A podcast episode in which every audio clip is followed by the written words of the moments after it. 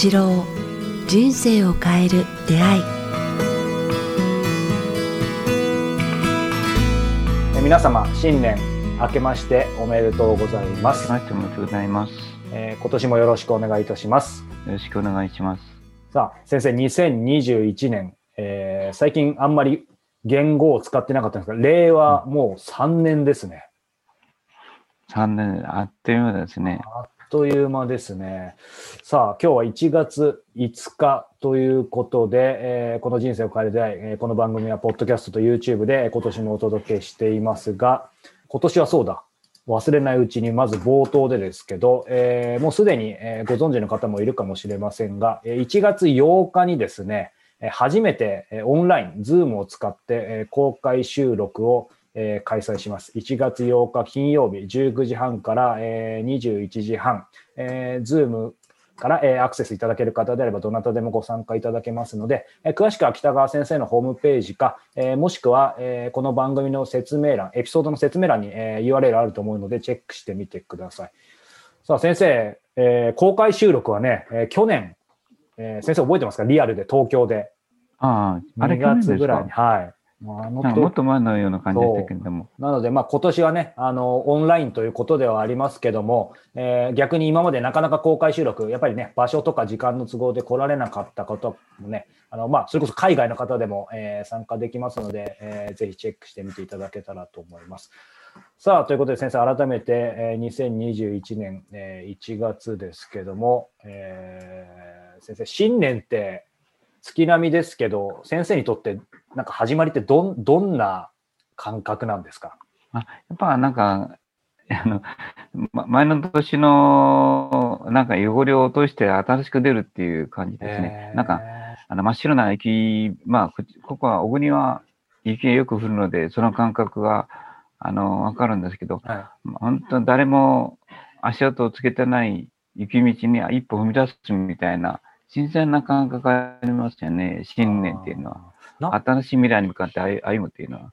だからいいんじゃないですかね、そういう感覚っていうのを僕大事にしたい。うん。まあ、私も向かって歩くというのは、つまりこう、未来しか見ないって、過去を見ないって言いますかね。うん。ま我々は未来しかないわけですから、まあ、前を向いて、歩くっていうので、うん。うん、だからそういう意味では、新年は明らかにこう過去を見ないで前を向いて歩くっていう、あの覚悟ができるのでうん。いいと思いますうね。んいつもそれ、そういう思いでやってますね。新しいいい行き道をに一歩踏み出すみたいな感じ。いいです足跡ない。ね。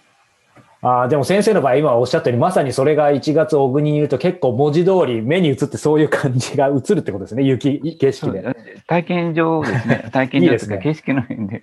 う誰も東京ではちょっと無理かもわかりませんけれども、うんああ小国っていうこういう中で雪が降るところでは、あそれが体験できるっていうのでいいと思いますね。前だけ向いて歩くってうんすがすがしく生きるっていう。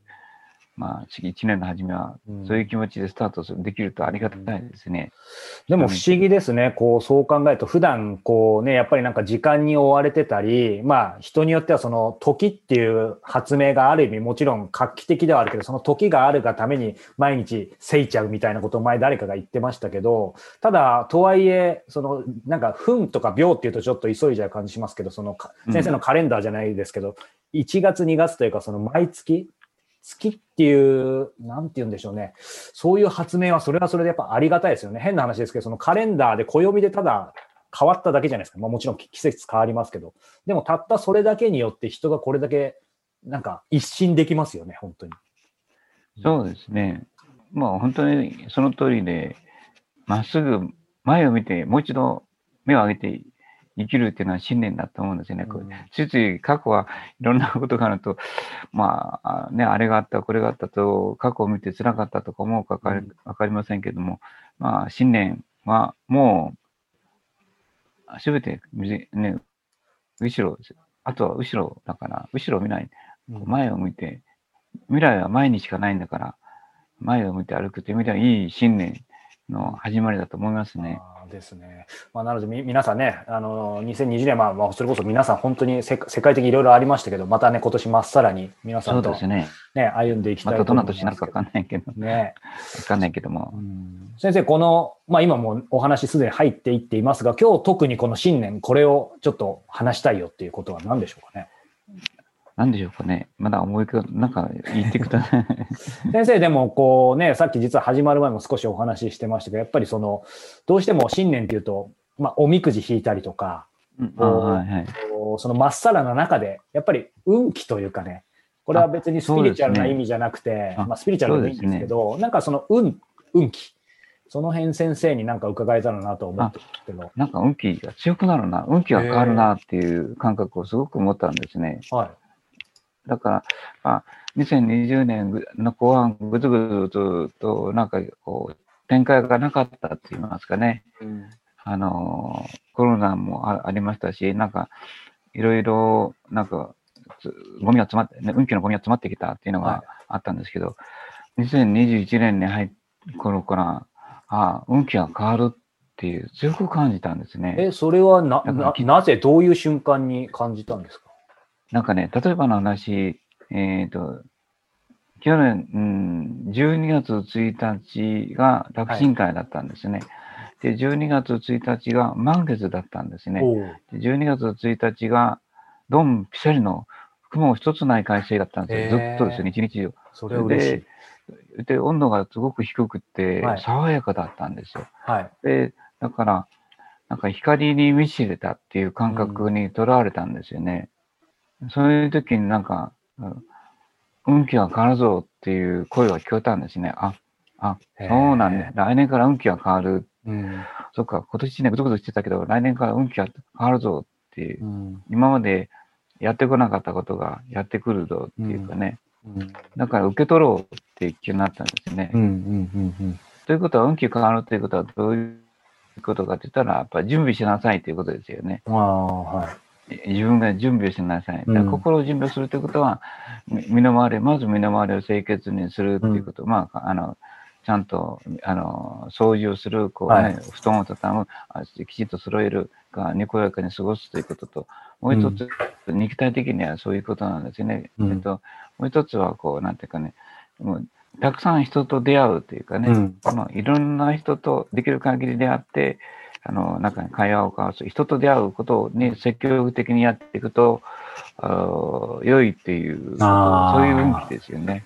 うん。う本当はなんか気が変わってくるうん。それを受け入れる、そのための準備をする。うん。で、そのための準備はやっぱり、なんか、にこやかに過ごす、朝爽やかに生きる。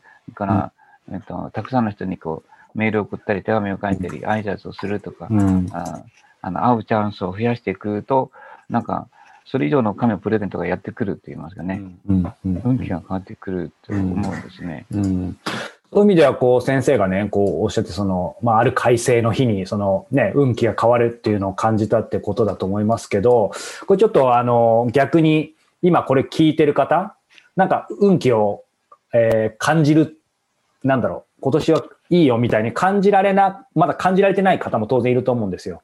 でも、今のお話伺ってると、これちょっと逆説的かもしれないですけど、先生がまあ運気が変わると感じて、えーいろいろ準備をしてきたと。今もしていると。まあ、掃除する、環境を変える、人と会う、爽やかに生きる、つながるだ。から正月飾りだとか、そういうふうにして迎え入れる準備をしていく。うん逆に言うと、そういうふうに迎え入れる準備をすることで、今運気を感じられてない人も逆に感じられるようになりそうですよね。そうですね。で、そう思ってくると、やってくるんですよね。うんだから、じゅこちらから準備を整えようということですよ。準備を整えると、それはやってくるよ。